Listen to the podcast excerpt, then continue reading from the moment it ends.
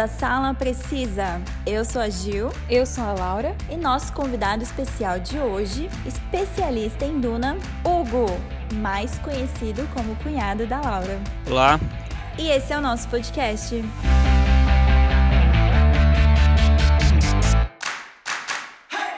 Com certeza, um dos filmes mais esperados de 2021 é Duna. Finalmente vai ter a sua estreia nos Estados Unidos e no Brasil hoje, dia 21 de outubro. O filme já foi exibido na 78ª edição do Festival Internacional de Cinema de Veneza, em 3 de setembro, e já saíram algumas críticas ao filme. Só não sei como que não vazou o filme ainda pra galera assistir, né? Mas... Né? Verdade. Bom, e as primeiras observações sobre Duna sugerem que a obra é tecnicamente um primor, com visuais tendendo para o absurdo, efeitos de som e iluminação dignos de espetáculos cinematográficos e técnicas de fotografia que transportam o público direto para a tela, mesmo que não haja, né, a familiaridade com o material literário, né, com o livro de Duna. E alguns até chamaram de ópera espacial épica. Olha só. Nossa, agora fiquei bem Nossa, mais assim no hype. Frase, é, então, de assistir. É... Em paralelo com os comentários positivos, especialistas relataram uma experiência suavemente negativa após assistir boa parte da obra, indicando que o longa, de aproximadamente 155 minutos de duração, peca com inconsistências de ritmo entre o segundo e terceiro atos, tornando-se cansativo em alguns pontos e apresentando uma ideia de incompletude. Lembrando que essa é a parte 1. Será que a gente vai ter a parte 2? Ah, com certeza, eu acho que vai ter parte 2, né? Pelo sucesso que já tá fazendo, né? É, então, sendo que o filme nem lançou ainda, né, no Brasil e nos Estados Unidos. Então, acredito uhum. também. E eu acho que esse fato de ser um pouco cansativo, que alguns críticos falaram, eu acredito e espero que seja por causa que vai ter um pouco mais de explicação o filme. Aham, uhum, também. Né? Então, isso pode deixar ele um pouco cansativo por causa, né? das explicações e tal, mas nada que vá atrapalhar a experiência do filme, eu acho. Bom, e Duna é um romance de sci-fi, né, de ficção científica, do escritor americano Frank Herbert, publicado originalmente em 1965, e é considerado o livro de ficção científica mais vendido de todos os tempos e um dos pilares da ficção científica moderna. E eu nunca li. E eu também não, e olha que eu amo ficção científica. É, então. E o Frank Herbert fez uma grande inovação em Duna ao rechear o romance de citações e elementos que remetem a paradoxos filosóficos, religiosos e psicológicos, e que até então nunca haviam sido usados na literatura de ficção em geral. Além desses temas, Duna trata também de aspectos importantes da ecologia e da biologia. Então já dá para ver que é bem complexa essa história, né? Uhum. Bom, e para quem não conhece muito bem a história de Duna, né, como era o nosso caso até assistir o filme Sim. antigo, porque a gente nunca leu o livro, né? A gente convidou o Hugo, que é o meu cunhado, o Hugo meu cunhado, para contar um pouco da história, né, do livro, porque ele é um especialista, né, na, no livro de Duna, porque ele leu. Infelizmente, ele não conseguiu estar tá aqui com a gente para gravar ao vivo, né, em tempo real, mas ele deixou preparado, né, mandou pra gente um áudio explicando é, sobre a trama principal de Duna.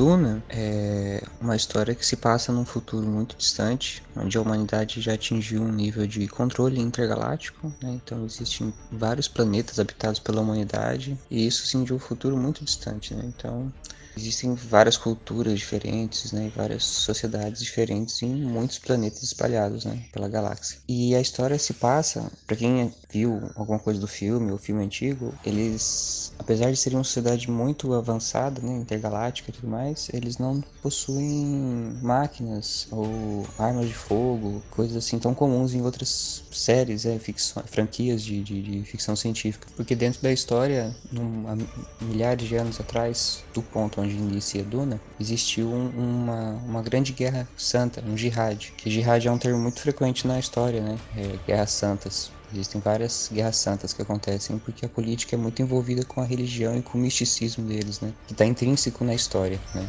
O, então, esse grande rádio foi contra as máquinas pensantes que foram criadas pela humanidade. Então, antigamente, a humanidade seguiu um percurso de evolução até desenvolver inteligências artificiais que ajudaram a humanidade a viajar pelo espaço. Só que em dado momento, a humanidade entrou em conflito com essa inteligência artificial e uma grande guerra aconteceu. E após disso, o uso de máquinas e inteligência artificial se tornou um grande tabu para eles e é proibido o uso e a pesquisa e o desenvolvimento de qualquer tipo de tecnologia dessa forma. Então eles utilizam muito coisas mais mais primitivas aos nossos olhos mas com uma certa tecnologia também. Então é muito comum combate com espadas, eles possuem escudos, né, e, e ferramentas, menos armas e mais ferramentas, né. Então a partir do momento que acabou essa guerra santa contra as máquinas, uma, foi formado uma, uma sociedade feudal por causa da ausência, né, da tecnologia. Os planetas se tornaram mais isolados. Então uma sociedade feudal se instalou sob o, o, o, comando de várias famílias, grandes famílias, né? E dentro dessas famílias tem a família Atreides, que é a família do protagonista da história, né? A família Atreides é uma família, uma casa maior, né? Uma das famílias mais influentes do Império. Eles têm a sede no planeta de Caladan, que é um planeta muito fértil e bonito, exuberante em, em florestas, né, em, em, ecologia. Eles têm um, um, um, momento de ascensão na história, né? então eles estão se, se, desenvolvendo muito e se tornando uma das famílias mais influentes. Nesse momento, a família, no momento que inicia a história, a família ela foi enviada para o planeta de Arrakis. Eles ganharam a concessão para a exploração do planeta de Arrakis como é um sistema feudal, né, todos os planetas estão sob, sob o domínio do Império e o Império vai concedendo a exploração dos planetas para várias famílias. E eles e a família Atreides consegue a exploração de Arrakis, que é um planeta muito importante para o Império, porque Arrakis é um planeta da onde eles exploram a especiaria melange, especiaria geriátrica. Ela é envolvida com várias com várias místicas e várias vários mistérios assim que poucos sabem ao certo para que ela é utilizada, mas ela é essencial para a manutenção de várias coisas que vão se desenrolando ao longo da história também, né?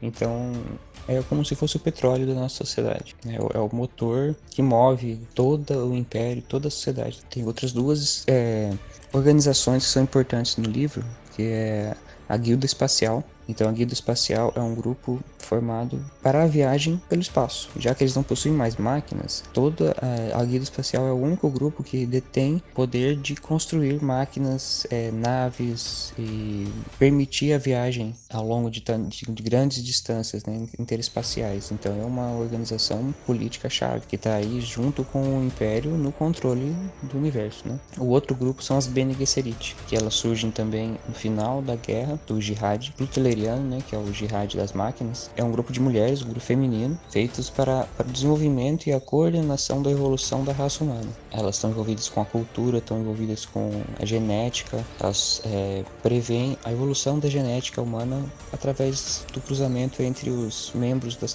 principais famílias, né? E elas acreditam que o objetivo principal delas é gerar um Kwisatz Haderach, que na história seria um equivalente a um Messias, uma, um, um ser humano que tivesse todas as, as condições perfeitas para liderar a humanidade para uma nova era. Elas possuem habilidades prescientes, possuem também a habilidade de penetrar na memória uma das outras. Então elas possuem conhecimento de milhares e milhares de anos dentro de cada uma delas. Então elas também são chaves na história. Né? Então são esses três grupos: o Império, com as casas, a Guilda Espacial e as Bene Gesserit.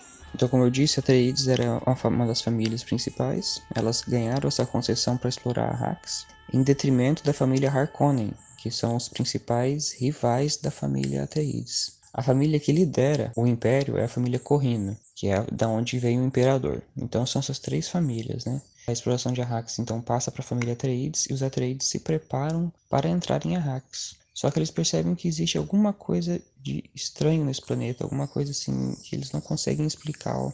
Talvez não era bem o que eles esperavam com essa proposta, né? Aí, assim, falando sobre a comparação entre Duna e O Senhor dos Anéis, assim, para os livros, para a literatura, O Senhor dos Anéis foi um livro que abriu muitas portas, assim, para ficção fantástica, né? Então ele, ele revolucionou e, e criou um gênero novo, abriu um leque gigante para novos escritores basearem nele e a partir disso né, se tornou um ícone, um, um marco assim na história da, da, literatura. O Duna fez uma coisa parecida com a ficção científica. Né? Ele foi lançado em 65 e ele possui, possui temas tão amplos e um universo tão expandido também, ele é comparável com O Senhor dos Anéis, nos livros, né? O Senhor dos Anéis, ele também se tornou um sucesso no cinema. Então isso do Duna, ele tem todo o potencial para se tornar um Senhor dos Anéis. Agora depende de como vai ser feita essa exploração, né? O primeiro filme, ele, como é uma história muito complexa, é difícil você retratar isso em um filme só. E quando foi lançado o primeiro filme, David Lynch, acho que acho que não, ele não estava não tava no momento certo de explorar aquela história no nosso contexto agora, os filmes sempre são acompanhados de uma franquia, né? Então, tem as redes sociais que ajudam a ampliar a discussão sobre o filme. Então, a Marvel faz muito isso, né? Eles discutem bastante sobre o, o, o que vai acontecer no filme, sobre o universo e estão sempre movimentando aqueles conceitos que vão se tornando familiares para as pessoas e elas vão entrando realmente no universo, né? O que aconteceu com o Senhor dos Anéis. Então, acho que Duna, se eles conseguirem explorar bem todas as características do universo, que é muito complexo, eu acho que tem, tem grande potencial para se tornar uma, uma franquia de sucesso. Hein? Bom, essa é um pouco da explicação da trama principal de Duna, né, que o Hugo comentou com vocês. E só para complementar, o universo de Duna ele é feudal, onde as casas nobres governam cada sistema estelar, que são os feudos. Então não há robôs, não há computadores. Toda tecnologia existente é analógica ou biológica. Assim, há uma valorização da figura humana e da parte social e política. Então a política é muito forte, né, em Duna, igual o Hugo comentou. Uhum. Os Fremen, que para quem assistiu o filme antigo e vai assistir o filme novo de Duna, a gente vê que são as pessoas que têm olhos azuis. E são fanáticos religiosos que veem os gigantescos vermes, né, os famosos do filme, que são os vermes de areias, como deuses. E a moeda também desse planeta é a água, porque é uma coisa muito rara lá. Sim. E na parte militar, há ainda outra particularidade. A invenção dos escudos de força pessoais fez com que todas as armas de longa distância, incluindo lasers, perdessem a efetividade. Por isso que o combate em Duna é corpo a corpo. As únicas armas efetivas são as facas e as espadas. Uhum. Isso exige que os exércitos sejam muito bem treinados. E sim, galera, o filme já teve uma adaptação lá em 1984 e depois uma minissérie em 2000 pelo canal Sci-Fi Channel. O filme foi dirigido pelo aclamado diretor David Lynch, porém Duna foi um dos seus trabalhos mais fracos. Nossa, eu achei Nossa, muito fraco. Sim. Se não mais fraco, né? É. A adaptação de 84 teve críticas negativas por parte da mídia especializada e principalmente dos fãs. E olha que a gente tem nomes conhecidos no elenco, hein? A gente tem uhum. o Patrick Stewart, nosso professor Xavier. Uhum.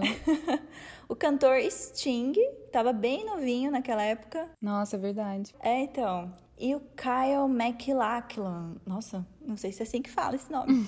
acho que é. Que depois ele seria o agente do FBI em Twin Peaks, que eu acho que foi o trabalho da vida dele. Foi a é série verdade. Twin Peaks. Mas a gente assistiu o filme uhum. antigo né? Sem ter lido o livro, uhum. né? A gente falou, Laura, vamos assistir para gravar esse episódio, pra gente estar por dentro, né, do de Duna. E a gente assistiu e ficou mais confusa ainda. Não sei você, Laura. Nossa, nem fale. Porque eu acho que o filme, ele demora muito para contar as coisas pra gente, né? E quando ele conta, ele conta de uma forma meio confusa. Ele não Sim. joga muito é, as informações que precisa para você entender a trama principal, né? E não sei, eu achei que demorou muito no começo e no final foi muito rápido. É, eu achei também. Tipo, é praticamente o, essa adaptação de 84 é para quem lê o livro. Se você leu, você uhum. vai entender o filme. Se você não leu, você não vai entender nada, porque eles vão jogando as coisas ali como se você já conhecesse, como se você já fosse familiarizado com aqueles personagens, uhum. com a história, né? Com as famílias. Então eu achei, é, então, eu fiquei bem confusa assistindo uhum. o filme, bem eu confusa também. mesmo. Sem contar que é difícil de assistir pelo, acho que a qualidade do filme, né? Porque as atuações são péssimas e os efeitos especiais nem conta. Meu, é muito Gente, ruim. Nossa, é muito, e olha que nem ruim. a gente tava comentando que Star Wars, ele veio antes de Duna. Sim. E, e parece que os efeitos especiais estão bem melhores, né? Sim, apesar dos efeitos também do Star Wars lá do filme dos anos 70, não Aham. serem lá essas coisas, mas comparando com esse, gente, Star Wars é, nossa, perfeito os efeitos visuais. Sim, nem fale. Eu acho que, tipo, isso que foi o combo pra ficar difícil de assistir, sabe? Tipo, foi a Sim. atuação meio fraca da galera. Porque mesmo tendo nomes conhecidos, tipo, o Patrick Stewart, ele tá. Nossa, ele tá muito diferente nesse filme. Que parece que ele tá travadão, que ele tá lendo quando ele tá falando as falas dele, né? Então parece que ele tá Todos, lendo lá né? no teleprompter. é. E, tipo, eles parecem meio que robô falando, tipo, não tem muita expressão. Não colocam emoção, né, no É. personagem. Tem uma hora que, que nem o, o personagem principal, que é o Paul. É, o pai dele, nossa, nesse filme de 84, quando o pai dele morre, isso não, tipo, não é um spoiler, mas o pai dele morre no, num certo momento do filme, é muito ridículo a morte dele. Porque o cara leva, o cara leva uma facada no, assim, tipo, na barriga, e ele demora alguns minutos, literalmente, tipo, pra cair e morrer. Ai, sim. Péssima atuação dele também, né? Uhum. Morrendo. E outro ponto também, eu não sei, a gente sabe que o filme se passa é, há muitos anos, né, pra frente, no futuro, Uhum. né? Tipo, bem mesmo, acho que 10 mil anos pra frente. E, gente, eu não sei que aquela cena do pai, né? Tem uma cena que o, o pai do Paul, ele chama Leto, né? Uhum. Ele tá lá, tipo, no escritório dele e ele tá com pug. Tipo, tem um cachorro pug ali. É verdade. Eu falei, será que tá errado isso? Será que a galera da produção deixou um pug ali na cena e eles não perceberam? Mas não, é o cachorro dele mesmo, porque tem outra É. cena que ele tá carregando o cachorro, né? Uhum. Junto com a família dele. Eu falei, ué, o filme se passa 10 mil anos, então a gente já sabe que daqui 10 mil anos Pug ainda vai existir. É verdade. Não, eu também achei muito X esse Pug aparecendo. Foi engraçado até, tipo, ele foi meio É, um alívio bem- cômico do filme. Achei bem X, tipo, ainda mais pelo lugar que eles vivem, né? Tipo, com naves e Uhum. desertos, essas coisas. Tipo, tem um cachorro ali perdido. ah, mas o mais bizarro pra mim foi o barão. Nossa, nem fale. É, gente, ele literalmente é um barão, sei lá, voador, barão flutuante. Eu não sei o porquê disso. Eu acredito que no livro explica por que, que ele Aham. fica voando, mas É. no filme não. A galera simplesmente acha normal ele tá voando. Não, sem contar que, tipo, a maquiagem do cara ficou muito nojenta, né? Porque ele tem umas, não sei, umas coisas no rosto que eu não sei se isso tem no livro também. Até a gente esqueceu de perguntar pro Hugo, né? Se isso realmente Sim. tem. É, mas é, é muito nojento, gente, é muito nojento. Não sei se eles vão adaptar isso no filme novo. Espero que não. Espero que não também, porque, assim, se você adaptar de uma maneira que fique meio sutil, agora o do filme antigo é muito nojento aquela maquiagem. E tem uma hora que tem um cara que é tipo um servo dele lá, ele tá enfiando uma Sim. agulha dentro desses, desses negócios, parece umas espinhas gigantes, tipo, é muito nojento. É, muito difícil ficar vendo o Barão. É, sem contar que tem umas cenas que o barão tá aparecendo, né? Onde ele vive, que é tudo verde o fundo. Eu não sei se sim. era pra ser verde mesmo, se não tiraram na edição final. Porque parecia aquelas telas verdes, né? Que vocês Hum. Sim. usam, que usam em filmes, né? É porque, tipo, é um verde liso, né? É, tipo, é literalmente aquele verde. Sabe aquela Aham. tela verde? Aham. É literalmente. Então eu falei, gente, será que tá. Não terminaram de editar aqui, não, o filme? É assim mesmo? É, aí, né, tem a parte que ele. O Paul chega lá em Arrax, lá em Duna.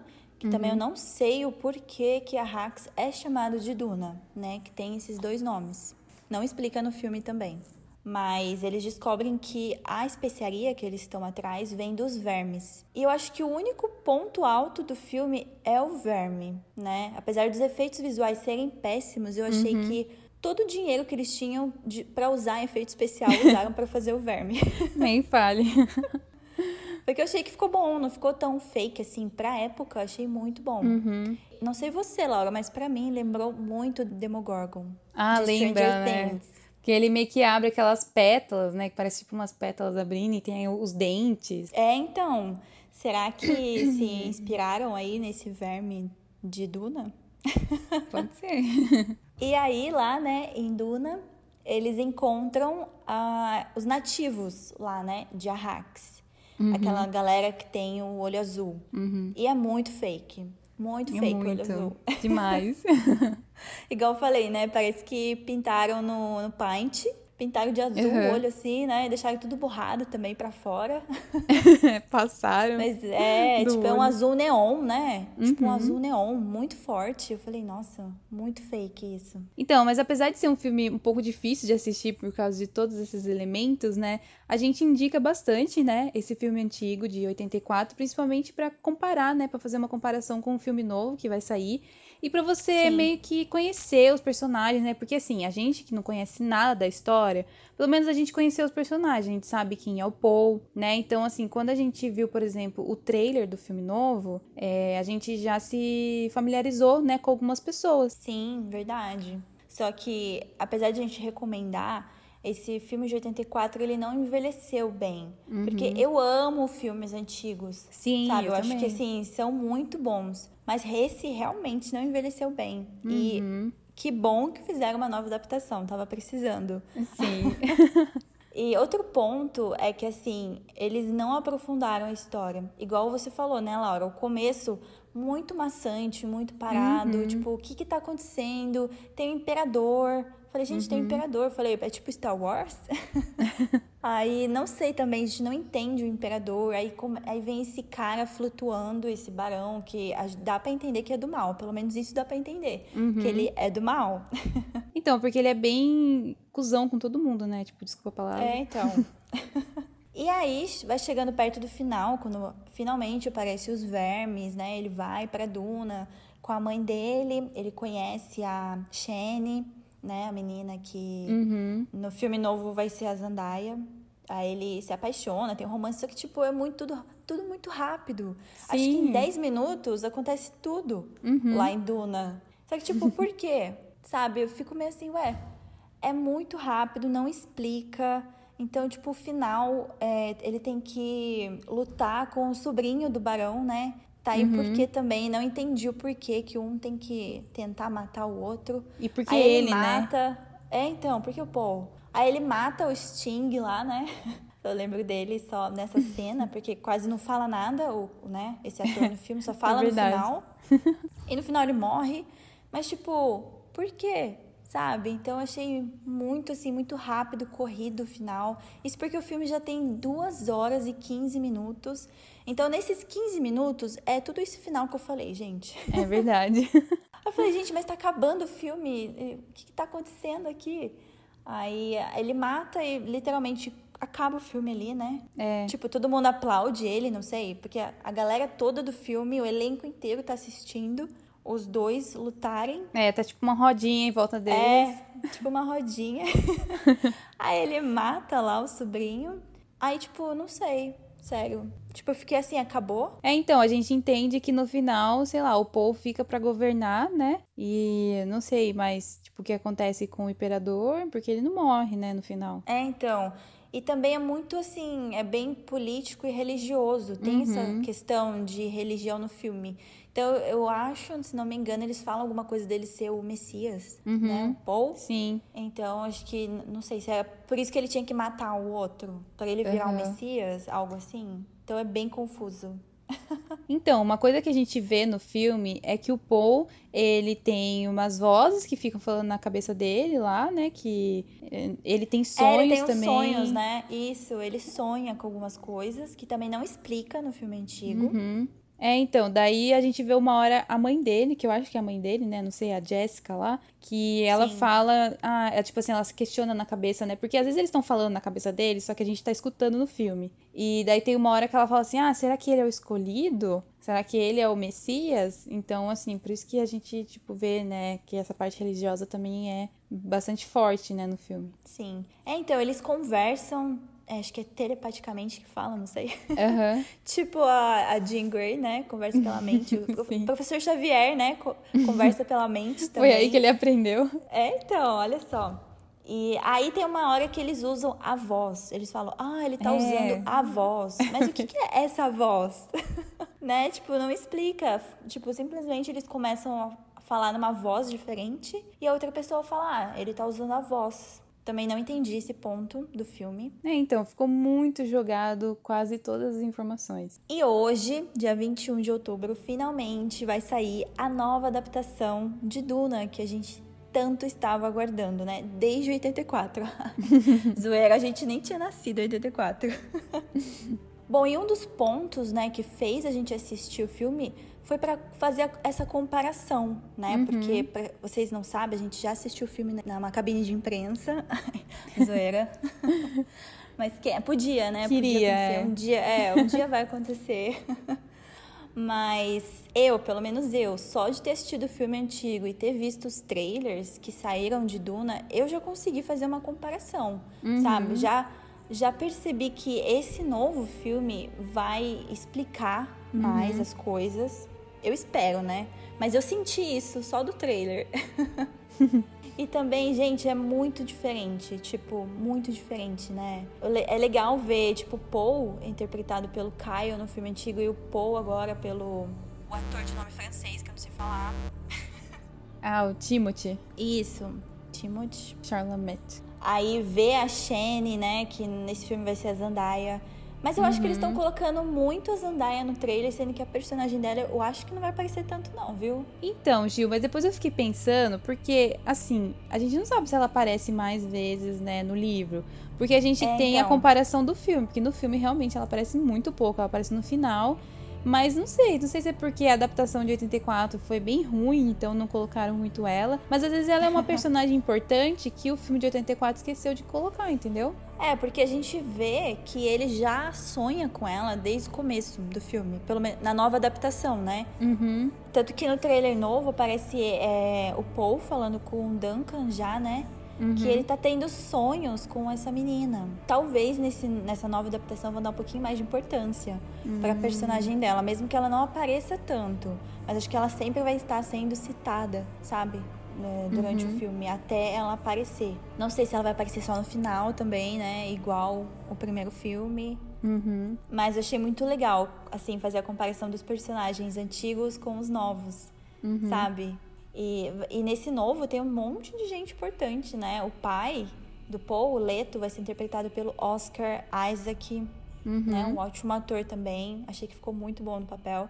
Só não sei quem vai ser a mãe. A mãe acho que eu não conheço. Então, a mãe dele, essa Rebeca, que ela tá fazendo. Ultimamente ela tá fazendo bastante filme. Lembra aquele filme que eu comentei com você do Wolverine, que eu assisti do tempo? Ah, sei. É que eu não assisti ainda. Então, ela, ela faz também esse filme. Ela tá fazendo bastante filme ultimamente. Ah, que legal. E esse Duncan, né, que eu citei, na nova adaptação vai ser o Jason Momoa, o Aquaman. Olha lá, o Aquaman hum, tá em hum, Duna verdade. também. Vai pegar especiarias lá pra levar pra... pro reino dele. E o Barão, eu acho que vai ser muito assim, nessa adaptação nova, vai ser muito melhor interpretado. Tipo, a, a, o fato dele estar tá flutuando, dele voar e tal. Acho que não vai ficar aquele negócio fake igual do antigo, sabe? Parece uhum. que você tá uhum. sendo puxado por um fio. Literalmente. Não que ele não esteja no novo filme também, né? Mas eu acho que vai ficar de uma forma. Eu acho que vão fazer ele de uma forma mais sombria. Uhum. E não de uma forma mais cômica sabe? E bizarra, Sim. igual fizeram no antigo. Nossa, ficou muito bizarro. É, então. Mas pode ser que realmente ele seja bizarro no livro, né? Mas eu uhum. gosto do fato de deixar um pouco mais sombrio. Também. Personagens bizarros. Sombrio e bizarro ao mesmo tempo. Então acho que vão fazer isso com o Barão nesse filme, que vai ser interpretado pelo pai do Will Turner. Não sei falar o nome dele, mas é o Bootstrap. É, o Skyguard, né? Que é da família Skyguard lá. Nossa, esse, também essa Sim, família eles... tá em todos os filmes agora, e séries. Tá em tudo, né? Mas eu sei que ele fez a série Chernobyl, uhum. a última coisa que eu vi dele. E agora ele vai ser o Barão Vladimir em Duna. Então acho que vai ficar bem legal. E o Drax também está em Duna. Sim, eu sabia é que ele era. Ele é o sobrinho do Barão. Uhum. Ele não é o Barão. e também não aparece muito, né? Esse sobrinho do Barão, porque eu não entendo esses dois sobrinhos dele. Que no filme antigo é o Sting e esse outro, né? Uhum. Não sei qual o papel deles no filme, mas espero que dê mais, né? Que explique melhor o papel deles nesse novo filme. Ainda mais que são atores importantes que vão fazer, né? O Drax, então não acho que vão jogar ali igual fizeram com o antigo, né? Só colocar o personagem ali e aparecer de vez em quando e tal, e não uhum. explicar o porquê que ele tá ali, o que, que ele tá fazendo ali. Então eu acredito que essa vai ser uma diferença grande entre o filme é, antigo e o filme novo. Eu acho que no novo eles vão fazer a adaptação para quem leu e para quem não leu o livro. Eu acho isso muito importante numa, numa, adaptação, né? Porque você não é obrigado necessariamente a ler o livro para assistir uhum, o filme. Sim. Você tem que assistir o filme e entender, uhum. independente se você leu ou não o livro. Então, é. eu na minha visão, eu acho que esse filme de Duna vai ser feito para quem não leu o livro também. E por isso que eu tô com grandes expectativas. Uhum. Sim, também concordo, eu acho também. E porque eles vão explicar a origem, né? Uma coisa que eu acho que no filme antigo não fez. Não explicou muito bem a origem do Poe, a origem das famílias, a origem do verme, tudo, a origem de tudo. Eu acho que nesse filme novo eles vão, é, por mais que eles passem um pouco mais rápido, mas eles vão tentar explicar a origem de tudo. É, esse sistema feudal deles, né? Essa política. Uhum política uhum. deles. Uhum. Acho muito interessante explicar isso no filme para quem não leu. Pode ser por isso também que os especialistas lá falam que fica um pouco inconsistente o roteiro, ou que é um uhum, pouco cansativo. Ser. Não sei, mas isso, mas se não explicar, Laura, vou sair decepcionada. Mesmo que agora a gente já esteja familiarizada, né, com a história uhum. de Duna, mas tem gente que ainda não está. Então eu acho muito importante numa adaptação de um livro, né, fazer para os dois públicos, quem leu e quem não leu, que eu acho que chama muito mais assim, Sim. público, né? Então vamos aguardar. E não sei se vocês viram no último trailer que saiu de Duna, tem gente falando que vai ser o novo Senhor dos Anéis. Você concorda, Laura? Ah, eu acho que não. Eu acho que Senhor dos Anéis é, tem o espaço dele lá que eu acho que ninguém nunca vai tirar. Não, para mim eu falei, não, gente, é sério isso? Vocês estão zoando, né? Não é possível. Nada vai superar Senhor dos Anéis. Nunca. para mim, tudo que veio assim de ficção, de fantasia, tudo sempre vai ser baseado no universo do Tolkien. Tanto que é, o Senhor dos Anéis veio antes, né? Dos anos uhum. 40. Esse veio em 1965. Então, com certeza tem algum elemento, assim, sabe? Que. Não sei, tem algum elemento que é baseado no universo do Tolkien. Tudo é baseado no universo dele. Então, nada, nada para mim vai superar. E eu não gostei dessa fala, não sei quem que falou isso. Não sei se foram os críticos, com certeza, mas não, gente. Duna pode ser excelente, sabe, para nossa época aqui, mas não vai ser o novo Senhor dos Anéis dessa geração. O Senhor dos Anéis é de todas as gerações para sempre. Sim, tanto que Senhor dos Anéis é um filme que envelheceu bem e ainda tá envelhecendo bem, né? Acho que sempre, né? Ele Nossa, sempre, sempre. vai ser Sim. A trilogia, tipo, favorita, né? De várias gerações que assistem e que curtem e tal. E que nem o Hugo falou, né? Ele explicou sobre essa comparação também, porque a gente perguntou para ele, né? O que, que ele achou dessa fala aí. E ele Sim. fala que Senhor dos Anéis é fantasia e Duna é ficção científica. Então são duas coisas totalmente diferentes, né? Mas eu concordo com tudo que vocês comentaram, com o que o Hugo falou também. Eu acho, na minha opinião, eu acho que não, que não vai ser. Por mais que esse filme seja grandioso, com uma baita de uma uma trilha sonora, com, enfim, com, né, com efeitos visuais excelentes. Com certeza, né, vai ser indicado a várias premiações, né, futuras. Mas Sim. não, Senhor dos Anéis é Senhor dos Anéis, sempre vai ser, sempre, né, vai ser a trilogia favorita de muita gente, assim como é a nossa, né? Nossa, sim, meu filme da vida, gente. Duna, pode ser que Duna seja, né, um, um filme de ficção científica favorito de uma galera dessa nova geração, né? Assim como eu assisti Blade Runner, esse novo, e eu adorei, eu amei, né? Porque eu assisti primeiro o novo para depois assistir o antigo, e eu gostei dos uhum. dois, mas assim, eu acho que Duna vai ser de uma, uma geração aí, mas não, não que vai substituir. então eu acho que comparar com Star Wars, assim, acho que é até ok. Uhum. Ainda mais que uhum. Star Wars também é uma ficção científica, né? Que passa em várias galáxias, vários planetas. Uhum. Então, mas realmente, eu acho que Senhor dos Anéis não dá. Uhum. Porque, igual ele falou, né? São totalmente diferentes. Um é fantasia, um é ficção científica. Então, não vai superar. Desculpa, Duna. não, não deu, não foi dessa vez. E se alguém vier falar pra gente ao contrário, vai rolar treta. Ah, mas acho que vai, vai ter alguma treta assim, né? Porque não sei quem foi essa pessoa que falou isso, né? Que ah, tem, né? Isso os críticos de internet. é, então, é uma, é, quem colocou isso do Senhor dos Anéis não entende nada, né? ah, mas eu tô, tô bem ansiosa eu pra também. assistir o filme que sai hoje. Infelizmente, não vou conseguir ver no IMAX. Nos cinemas. Não sei se você, Laura, se você vai assistir. Ai, não sei, mas no IMAX não, com certeza não.